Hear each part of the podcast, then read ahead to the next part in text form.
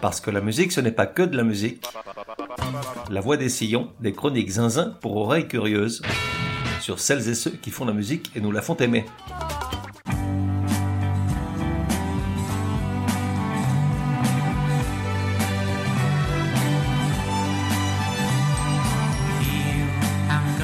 La voix des sillons numéro 91. Genre, pop, pop folk, disco et un concentré de sirop de balade dont l'abus est dangereux pour la santé. Époque de 1958 à 2003, avec trois époques distinctes, on va y revenir. De 1 à 10, probabilité que tu connaisses. Alors ils font partie de ces groupes qu'on connaît avant même de savoir parler, quand on est encore plus petit que tout petit. Artistes, les Bee Gees. Quand j'ai décidé de dédier un épisode aux Bee Gees, c'était pour le fun. Je me proposais de tirer un trait sur le mois d'août avec un dernier épisode forcément plein d'a priori et de mauvaise foi. Entre Goguenard et Caustic, j'allais prendre ma revanche sur des gars qui m'ont quand même pourri les oreilles à une époque avec leur gégène musical. Je ne méritais pas ça, j'ai même maintes fois demandé pardon pour que ça cesse. Mais Elvis restait sourd à mes suppliques. Le supplice dura des années. Finalement, après avoir épluché leur vie et écouté un long pan de leur discographie, certes, il y a toujours ce Staying Alive et ce Tragedy pour me vriller les tympans, mais j'ai redécouvert un grand nombre de tubes antérieurs dont j'ignorais totalement qu'ils étaient l'œuvre des Bee Gees. On parle de chansons qui font vraiment partie de mes premières années. Oui, il se trouve que jusqu'à un certain âge, c'était pas moi qui décidais de la musique qui résonnait jusque dans ma chambre.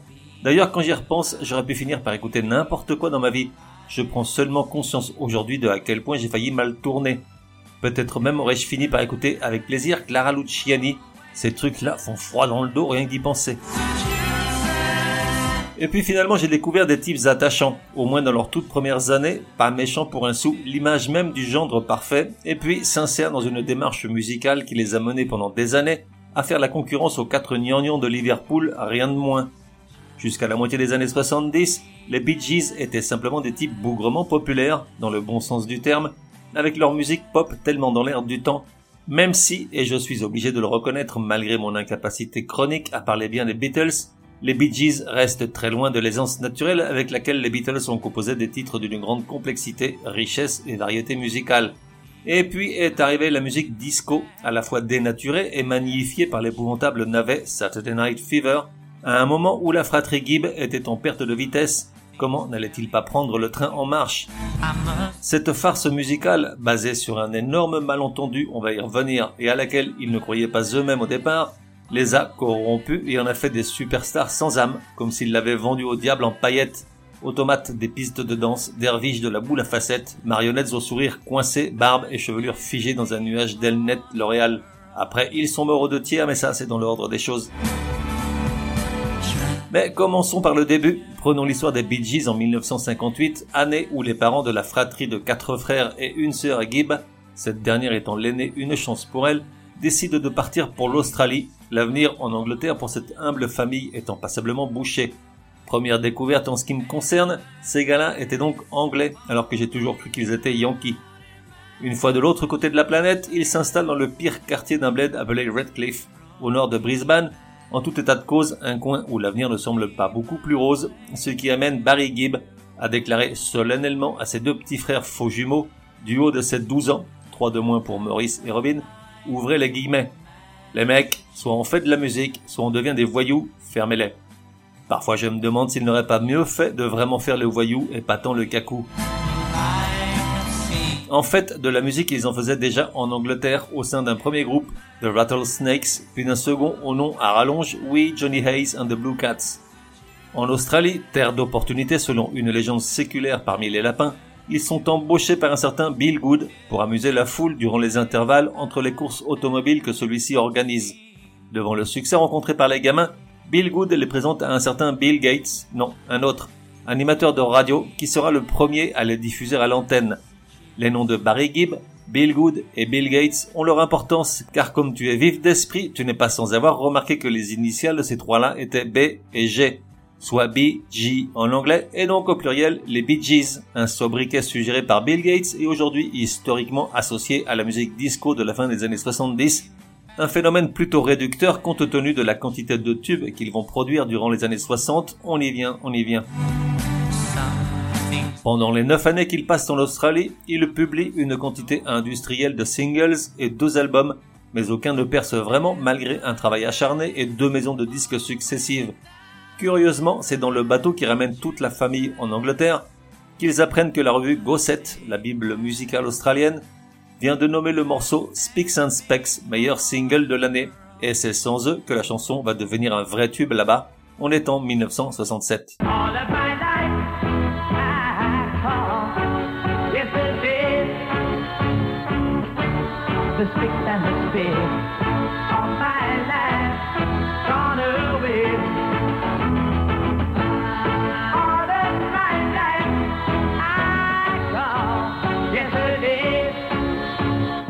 Alors retour en Angleterre, la fratrie est prise en main par Robert Stigwood, qui vient de commencer à travailler avec Brian Epstein, manager des quatre Gnangnang, et qui décèle en eux un gros potentiel. Pour info, lorsque Robert Stigwood décède en 2016, cet Australien qui avait émigré à Londres en 54 laisse derrière lui une incroyable liste de succès en tant que producteur, manager et maison de disques comme Jésus-Christ Superstar, Tommy, The Who, La fièvre du samedi soir et Grease, et une fortune estimée à plusieurs milliards de dollars. En gros, tout comme le cochon et la truffe, ce gars-là, il avait un flair infaillible pour dénicher les futures perles. Aussi, lorsqu'il écoute pour la première fois les Bee Gees sur cassette, il décide de faire de cette fratrie des rois de la pop et faire au moins jeu égal avec les protégés de Brian Epstein. Les Bee Gees n'est ni le premier ni le dernier groupe à être composé de membres d'une même famille.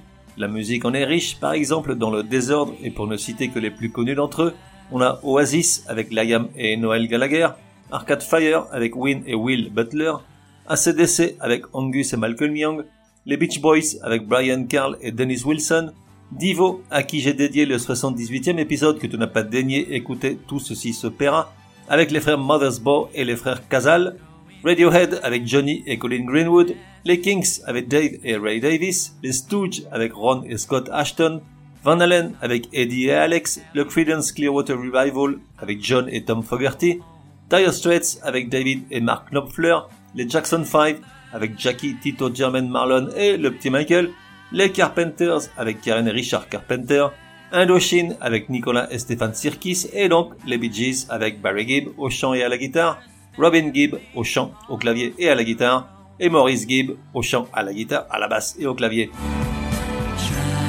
Et tu te dis, gros naze, ôte-nous d'un doute, dis-nous qui des trois avait cette voix de fausset à l'époque disco.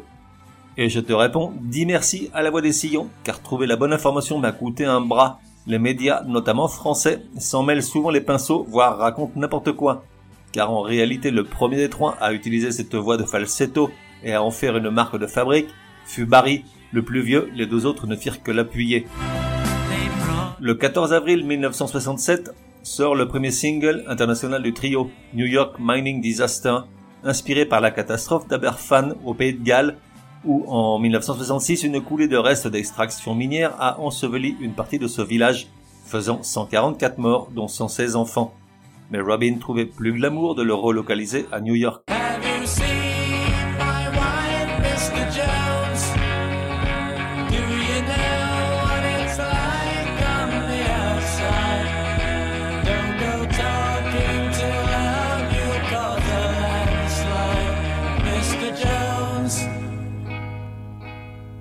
Et c'est avec ce titre que Robert Stigwood montre tous ses talents, car non seulement il a un sacré flair, mais également une jolie dose de malice et de rouerie qui fait toute la différence. Car à peine pressé, il envoie à toutes les grandes radios un exemplaire du vinyle dans une pochette blanche sur laquelle ne figure que le titre de la chanson écrit à la main. Les DJ, qui il faut bien l'avouer n'ont en général pas inventé l'eau chaude, se sont tous mépris sur la paternité du morceau et l'ont attribué au gnangnan, en conséquence de quoi ils l'ont programmé sur leur antenne en grosse rotation permettant aux Bee Gees de rentrer dans les charts britanniques pour la première fois. Sacré le Robert, comment qu'il était malin. Dans la foulée, elle publie un premier album appelé Bee Gees First pour le différencier des deux déjà sortis du temps de leur séjour en Australie. Puis un second, un troisième, en gros un album par an jusqu'à la déferlante disco. La recette est simple, elle mêle habilement de jolies ballades harmoniques, de la pop folk bucolique et un peu de psychédélisme à l'anglaise. Au début, ça fait mouche à tous les coups, les albums s'arrachent. puis moins, puis plus du tout. Des désaccords et des rivalités interfratries apparaissent dès 1969. Robin quitte même un temps le groupe, il sera brièvement remplacé par leur sœur Leslie, avant de revenir la queue entre les jambes l'année suivante. Néanmoins, jusqu'en 1974, le groupe ne trouve plus la formule. Les disques sortent sans succès. Aussi, avant de passer à la deuxième étape de leur carrière, je te propose une petite sélection de toutes ces chansons qui en ont fait des rois de cette pop anglaise légèrement doucereuse. C'est pour moi une seconde découverte. Je connais tous ces morceaux pour les avoir entendus des millions de fois quand j'étais tout petit. En revanche, jamais je n'aurais dit qu'ils étaient les Bee Gees. En voici quatre.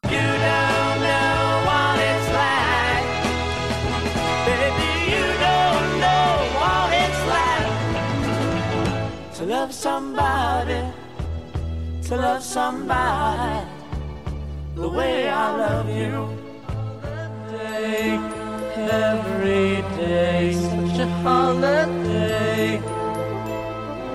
Now it's my turn to say, and I say you're a holiday.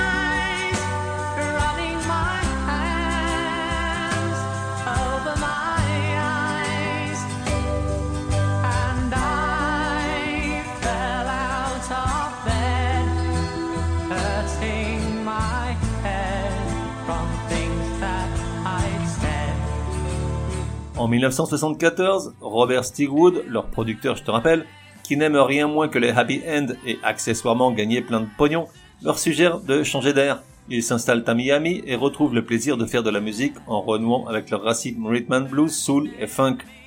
L'album Mr. Natural ne fonctionne pas vraiment, mais il préfigure ce qui nous attend, pauvres de nous, pauvres pêcheurs. L'évolution de la musique du groupe continue avec Main Course, l'album du renouveau définitif, avec lequel ils commencent à remonter la pente. Beaucoup plus black que white, le single Drive Talking leur permet de renouer avec les charts et les ventes.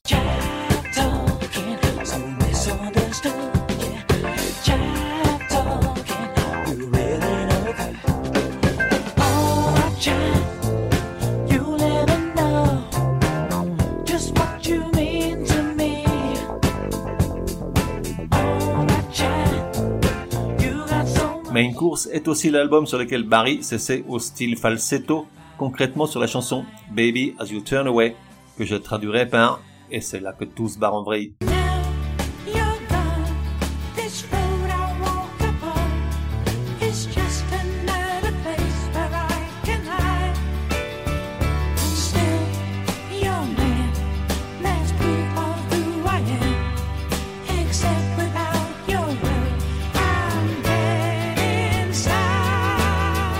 Car c'est à cette époque que déboule un nouveau genre musical, le disco, que les Bee Gees, par le biais de Saturday Night Fever, vont complètement dénaturer. Le disco au départ, c'est essentiellement une musique de noir, créée dans les boîtes de nuit de Harlem, du Bronx et de Brooklyn, où des DJ sélectionnent des chansons soul ou funk pour leur groove et leur fond rythmique, batterie et basse, et les mixent dans le seul but de faire danser le public noir. C'est cette musique qui va finalement évoluer vers des sonorités plus faciles, celles des Gloria Gaynor et autres Donna Summer, et le gros malentendu commence là, ce jour de 1975 où Nick Cohn, journaliste au New York Magazine, publie un papier intitulé Tribal Rights of the New Saturday Night, soit rites tribaux du samedi soir, dans lequel il évoque une nouvelle mode, celle des jeunes des classes populaires blanches qui se transforment le samedi soir en kékés des boîtes de nuit. En réalité, le papier est du grand n'importe quoi, comme le reconnaîtra bien plus tard son auteur. Il n'y avait rien de sociologique dans cette fièvre du samedi soir dont il parlait, pas même une mode, probablement juste un micro-phénomène. Or, c'est pourtant suite à cet article que John Badham, réalisateur anglais, va s'engouffrer pour créer le tsunami Saturday Night Fever, associé à l'image du disco jusqu'à nos jours et pour toujours, et le coller sur les épaules d'un rital désœuvré, en la personne de John Travolta, moulé dans son costume blanc, chemise noire, col delta plane, chaussures à talons, l'index pointé vers la boule à facettes, le kéké tête à claque dans toute sa splendeur, à la hauteur du teuton avec des soquettes dans ses sandales.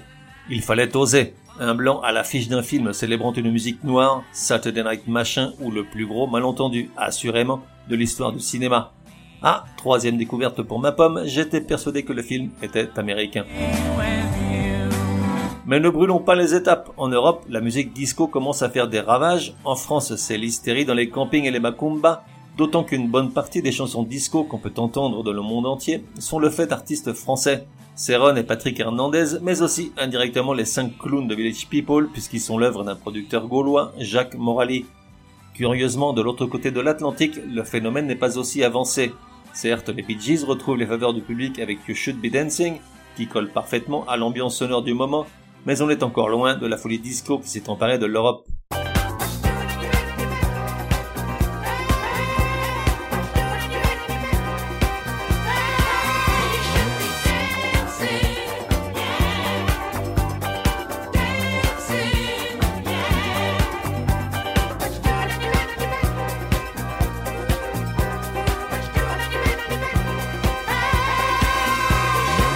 Aussi, lorsque Robert Stigwood entend parler du projet de John Badham, il prend les rênes de la musique et demande aux Bee Gees, qui curieusement se trouvent en pleine session d'enregistrement au studio du château d'Hérouville en France, de participer à la bande originale de cette soi-disant culture dance qui fait vibrer New York depuis quelques années. Ils acceptent mais à contre-cœur, ne croyant pas du tout au potentiel de la chose. Pourtant, et c'est complètement dingue, ils enregistrent 5 chansons pour les besoins du film en un seul week-end, dans ces mêmes studios d'Hérouville où ils se trouvaient en appliquant une méthode infaillible. Barry dans les aigus, Maurice et Robin au cœur, un rythme irrésistible et des violons pour faire joli. Un seul week-end. Sur l'album, on trouve Staying Alive, Night Fever, More Than a Woman, How Deep Is Your Love et If I Can't Have You, auxquels ils ajouteront Jive Talking et You Should Be Dancing.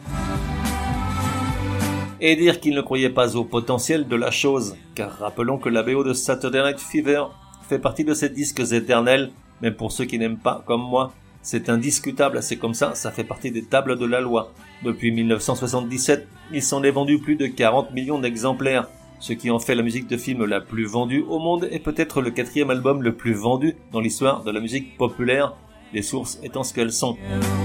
Un truc de dingue quand même, je te propose donc de clore cet épisode avec un medley des 5 chansons déjà nommées. Ça va te filer la banane, moi je vais aller me saouler.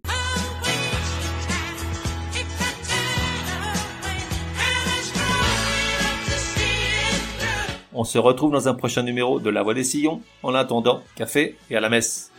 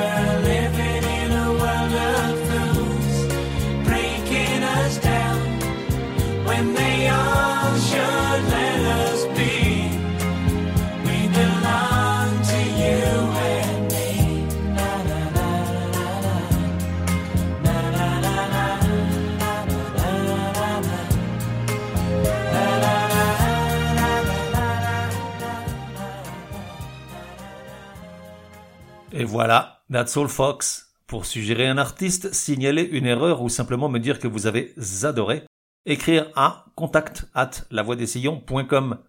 Et puis, n'oubliez pas, La Voix des Sillons a besoin de vous. Chaque épisode nécessite beaucoup de temps de préparation, rédaction, écoute, enregistrement, montage, programmation, etc., etc., sans compter les coûts induits.